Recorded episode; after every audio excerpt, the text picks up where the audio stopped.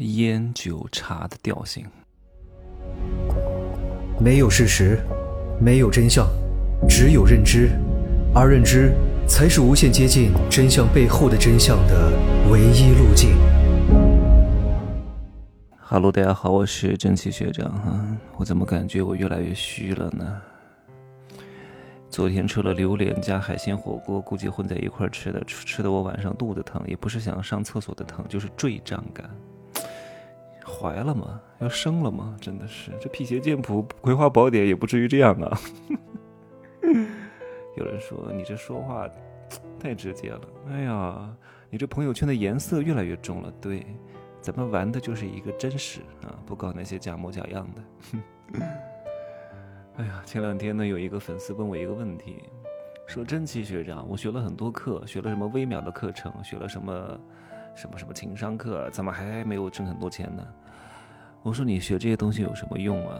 这些东西都不符合你的支点。我说你是干什么的？他说我是在东北某个城市开那个超市的。我说你这个超市，我都不说是三公里以内的生意了，一公里以内都不算，五百米以内都不算，我只能说三十米啊。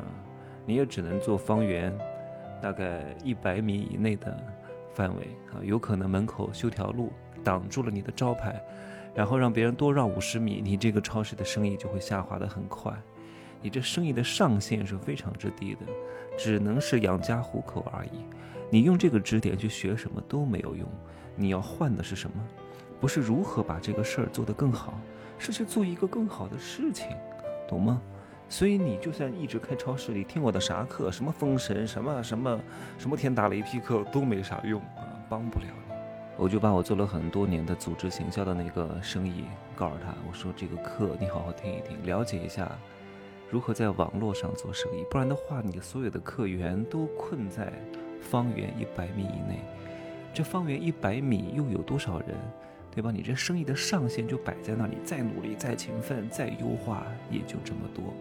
好好学一下如何去拓展新流量，如何做无远弗届的生意。无远弗届这个词，各位好好记住。无远弗届，不管多远都可以到达。这样的话，你的生意的上限就会非常之高啊！你借助一些好的支点，就能够撬动一个更大的地球。不指望这个能帮你挣多少钱，把这个思维打开，流程走一遍，有这个思维，然后再把这个思维赋能到一些传统行业上去。有可能你就能赚更多钱啊！降维绝杀。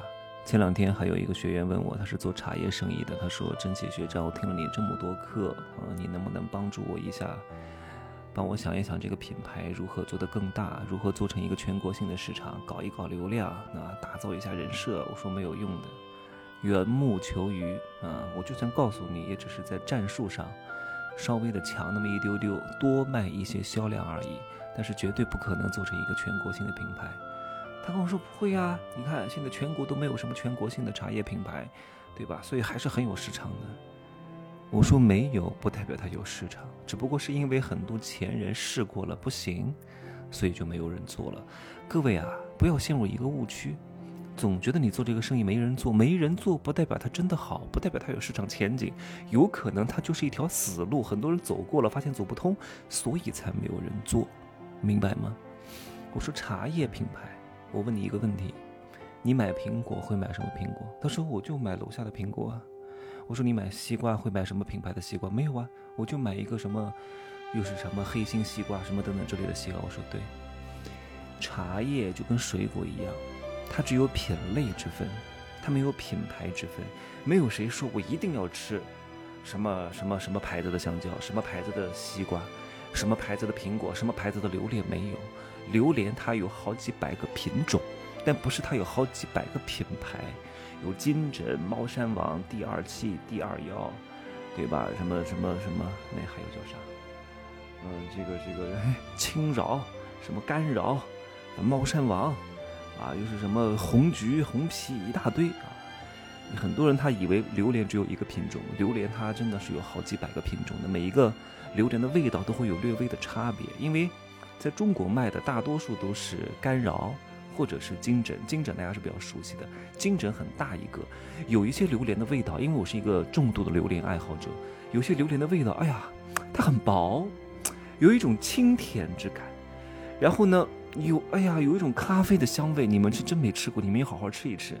当你把五六个品种每一个尝一遍之后，你才会发现，哎呀，我都流口水了。哎呀，这个榴莲有多好吃！不过今年的榴莲还是挺便宜的哈，因为越南那边的榴莲、泰国那边的榴莲很多都进口到中国来，大量的供应，所以价格呢，你在路边摊买的话，很可能能买到十六块钱一斤的啊，在越南也就这个价格，在中国能够卖的这么便宜就已经很难得了。我记得好几年前我还在中国买过那种路边摊的榴莲，八块钱一斤，特别便宜，带皮儿的哈。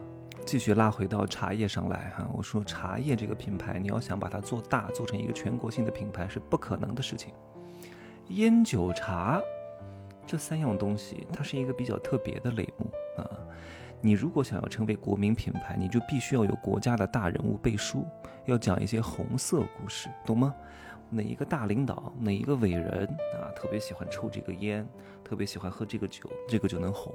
因为烟酒它其实不是一个自己会天天抽的东西，更多的是一种社交属性，而社交属性是需要追求它的别的溢价的。而茶这个东西呢，又更加特别一点，不是说茶没法做到全国知名，可以，立顿也全国知名啊，但是它不是高端品牌，高端品牌就一定要有背书。对吧？哪个领导、哪个大人物喜欢抽什么烟、喜欢喝什么酒，他就有可能成为高端品牌。但是好像没有哪个大人物特别钟情于某一款茶的，对吧？所以你就很难去把它做成一个全国性的高端品牌，也只能走小众市场、渠道市场、区域市场啊。有一款茶也很知名啊，叫 TWG 啊，好像叫唐宁茶，也很高端。但是呢，你知道吗？我相信我说了之后，知道的人也不多吧？是因为我们经常住五星级酒店。里面专供的茶包，我才知道哦，有这款茶，不然的话我也不知道的，我也不会专门去买茶包喝的，因为茶包再贵，它也不可能是顶级高端品牌，也就两三百块钱，能叫什么高端茶？你要想一个茶饼卖个几千块，对吧？一罐茶卖个几万块，走全国市场不大可能的。所以我给做茶的朋友，或者是类似行业的朋友一点建议，就是当你这个东西很难做到全国市场，很难走这种高端路线的话呢？你就不要专卖这个，你把这个东西呢作为你整个体系当中的一个副产品，因为这个东西没有行业标准价。你把故事讲好，宣传片拍好，品牌理念挖好，作为一个副产品去抬高你主产品的价值，作为赠品去送，或者作为一个组合包去卖，会比较合适一点。你想靠这款产品卖很高溢价不容易，但是正是因为它没有价格体系，你又可以给它赋予很多价值，让你的。这个主要卖的产品的价值更加高一点，啊，打包去卖，啊，行吧，今儿就说这么多，啊，拜拜。